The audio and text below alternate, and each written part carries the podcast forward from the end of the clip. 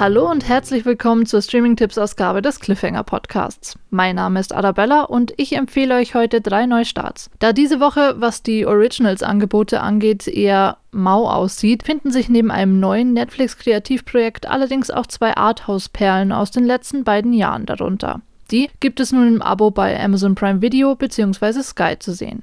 Da dürfte also für die allermeisten Cineasten mit Streaming-Abo was dabei sein. Müsste man die drei Titel irgendwie unter einer Überschrift zusammenbringen, wäre wohl KünstlerInnen am Rande des Nervenzusammenbruchs ganz passend. In Homemade versuchen 17 namhafte Filmschaffende nicht dem Lockdown-Wahnsinn zu verfallen und aus der grotesken Situation durch künstlerische Betrachtung irgendwie das Beste zu machen. In Porträt einer jungen Frau in Flammen droht die Porträtierte qua ihrer Isolation auf einer dünn besiedelten Insel in der Bretagne und der wenig erfreulichen Aussicht auf eine arrangierte Ehe ebenso dem Wahnsinn zu verfallen. Und in Van Gogh an der Schwelle zur Ewigkeit naja, dass der postimpressionistische Maler van Gogh das Klischee des stets zwischen Genie und Wahnsinn wandelnden Künstlers ist, ist ja allgemein bekannt. Die Empfehlungen werden dir präsentiert von der Shelfed Kalendervorschau. Hol dir die besten neuen Serien, Filme und Dokus für deine Dienste direkt in den Kalender und verpasse keine Neustarts mehr. Alle Infos findest du unter shelfed.com/kalender. Everyone is at home. ¿Me escucha?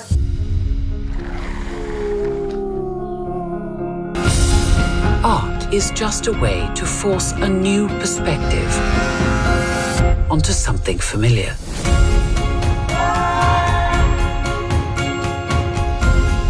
You are so close and yet so far. Hug.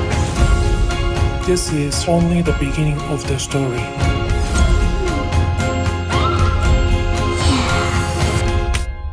Erst letzte Woche kündigte Netflix die Kurzfilmsammlung Homemade an. In 17 Clips erzählen bekannte FilmemacherInnen eine persönliche Lockdown-Geschichte. Drehort war meist das eigene Zuhause. Eine professionelle Crew gab es ebenso wenig wie ein Budget. Improvisation ist das Stichwort. Seit Dienstag können die sieben bis elfminütigen Kurzfilme nun auch schon genossen werden. Natürlich kann man sich jetzt fragen, ob genießen das richtige Wort ist, angesichts der Tatsache, dass es in den Filmen von Sebastian Schipper, Maggie Gyllenhaal und Kristen Stewart um die Auswirkungen des Corona-Lockdowns geht. Wo wir das Thema doch alle längst satt haben und uns nichts sehnlicher wünschen als Normalität. Dass Homemade dennoch Spaß macht, liegt vermutlich daran, dass das Schauen ein Gefühl von Verbundenheit vermittelt. Klar, dass die Härte, mit der die Pandemie die Einzelne oder den Einzelnen trifft, von einer Vielzahl an Faktoren abhängig ist. Aber egal ob Naomi Kawase, Rachel Morrison oder Anna Lily Amipur, Corona ist ein globales Phänomen, das mehr oder weniger die gesamte Menschheit gleichzeitig trifft. Und doch jeden individuell.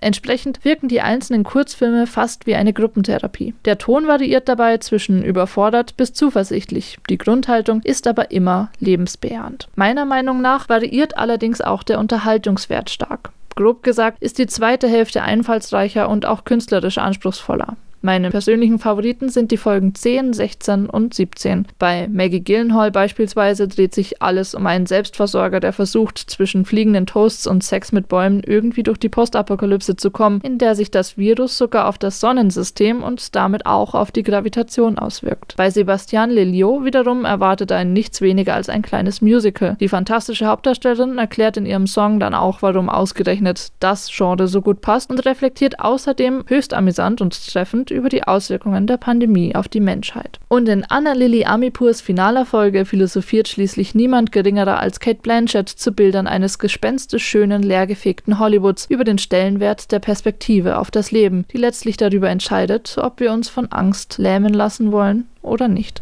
Was ist das? Ein Stück, das ich liebe. Ist es fröhlich? Es ist nicht fröhlich, aber es ist lebendig und erzählt die Geschichte eines aufziehenden Gewitters.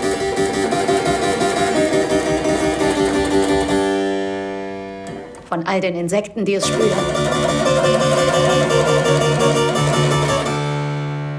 Und unruhig werden. Dann bricht das Unwetter los. Mit Blitzen und mit Wind. Ich kann mich nicht erinnern. Sie werden es noch hören. Mailand ist eine Stadt der Musik. Dann auf nach Mailand. Ich sage nur, dass es dort auch schöne Dinge gibt. Sie sagen vor allem, dass ich von Zeit zu Zeit Trost finden werde. Wie ein Gewitter kommt auch Marianne, gespielt von Noémie Merlan, über Eloise, gespielt von Adèle Haenel.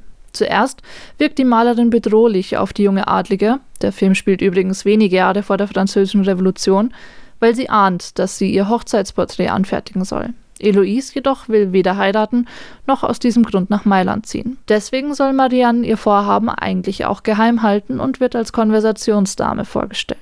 Ganz allmählich und vorsichtig entwickelt sich zwischen den beiden jedoch eine besondere Anziehung. Das Gewitter oder auch die Bedrohung erweisen sich als wohltuend und reinigend. Eine der vielen Besonderheiten an diesem Film ist die Tatsache, dass so viele Frauen daran beteiligt waren. Regisseurin Céline Jamar schrieb außerdem das Drehbuch und auch die Kamera übernahm eine Frau. Auch vor der Kamera sind ausschließlich Frauen zu sehen. Männer gibt es außer eines Butlers, der für wenige Sekunden im Bild ist, auf dem Anwesen keine. Dort hält sich sonst nur die Hausangestellte Sophie auf, mit der sich die beiden anfreunden, sogar verbünden. Auch ein seltenes Bild im Film übrigens, Frauen, die einander unterstützen, anstatt sich zu bekämpfen. Das Ganze verwebt sich zu einem beinahe ätherischen Seherlebnis, das wesentlich von seinen eleganten Bildern und seiner zarten, stellenweise sogar poetischen Art zu erzählen zehren kann. Das heißt jedoch nicht, dass das Gezeigte allzu brav oder gar antiquiert wäre. Indem nicht nur Menstruation, sondern auch eine Abtreibung dargestellt werden, rüttelt der Film auf unaufgeregte Weise an bekanntlich bis heute bestehende Tabus. Zu sehen gibt es ihn jetzt auch im Amazon Prime Video Abo. Ich möchte verstehen, wieso Sie behaupten, ein Maler zu sein. Ich liebe es zu malen. Ich muss malen. Ich bin immer Maler gewesen, das weiß ich genau. Zum Malen geboren?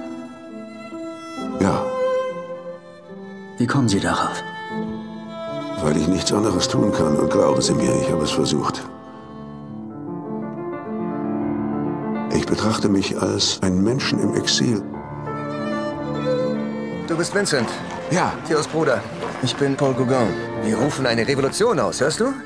Wir müssen eine neue Sichtweise entwickeln. Eine Malerei, die frei ist von Zwängen. Ich habe mein Leben lang allein in einem Zimmer verbracht. Ich möchte ein neues Licht entdecken. Für Gemälde, die man noch niemals gesehen hat. Ich habe etwas in mir. Ich weiß nicht, was es ist. Was ich sehe, kann niemand sonst sehen. Verstehen Sie nicht, dass das Gemälde ganz hässlich ist? Die Einwohner von Arles haben eine Petition unterschrieben. Sie wollen sie nicht mehr dort haben. Ich kann nicht hierbleiben, Vincent. Du bist umgeben von dummen, bösartigen, ignoranten Menschen. Als postimpressionistischer Maler verkaufte er Zeit seines Lebens nahezu keine Bilder. Heute gehören seine Gemälde zu den teuersten der Welt. Sein abgeschnittenes Ohr macht ihn zum Exempel für das Klischee eines Künstlers, der stets zwischen Genie und Wahnsinn wandelt. Regisseur Julian Schnabel, unter anderem bekannt für Schmetterling und Taucherglocke, konzentriert sich allein auf Van Goghs Irrlichtern in den letzten Jahren seines Lebens. Teils mit verwackelter Handkamera, teils in einnehmenden Point-of-View-Shots aus Sicht des Malers selbst kommt man ihm im Biopic auf seiner Tour de France fast dokumentarisch nahe. Er hat mit psychischen Problemen zu kämpfen, finanzieller Erfolg bleibt aus und obendrein eckt er bei der ländlichen Bevölkerung Aals an, die seine Kunst nicht versteht und ihn für sein unbeholfenes soziales Verhalten als Freak abstempelt. Sein Bruder Theo und Malerkollege Paul Gauguin, gespielt von Oscar Isaac, sind seine einzigen Bezugspersonen. Egal ob in der Nervenheilanstalt Saint-Remy oder zurück in Paris unter der Obhut seines Bruders, Van Gogh bleibt ein Getriebener. Schnabel zeigt ihn als tragisch missverstandenen Künstler, der letztlich an seiner Isolation zugrunde gehen muss. Die Tatsache, dass Julian Schnabel selbst auch Maler ist, kommt der Filmbiografie hier zugute, denn auffallend oft stehen die Werke van Gogh selbst im Zentrum. Dabei lebt der Film maßgeblich von der imposanten schauspielerischen Leistung Willem Dafoes, der bei den Oscars 2019 mit einer Nominierung als bester Hauptdarsteller bedacht wurde, und seiner künstlerischen Inszenierung. Immer wieder driften Szenen in Collagen aus repetitiven Zitaten und sich gegenseitig überlagernde Bilder ab. Die bestechende Ästhetik schafft es dann sogar über die ein oder andere Länge hinwegzuhelfen. Zu sehen ist das Biopic aktuell bei Sky. Viel Spaß beim Entdecken der Tipps wünscht dir die Kalendervorschau von Shelft. Hol dir Vorfreude in deinen Kalender.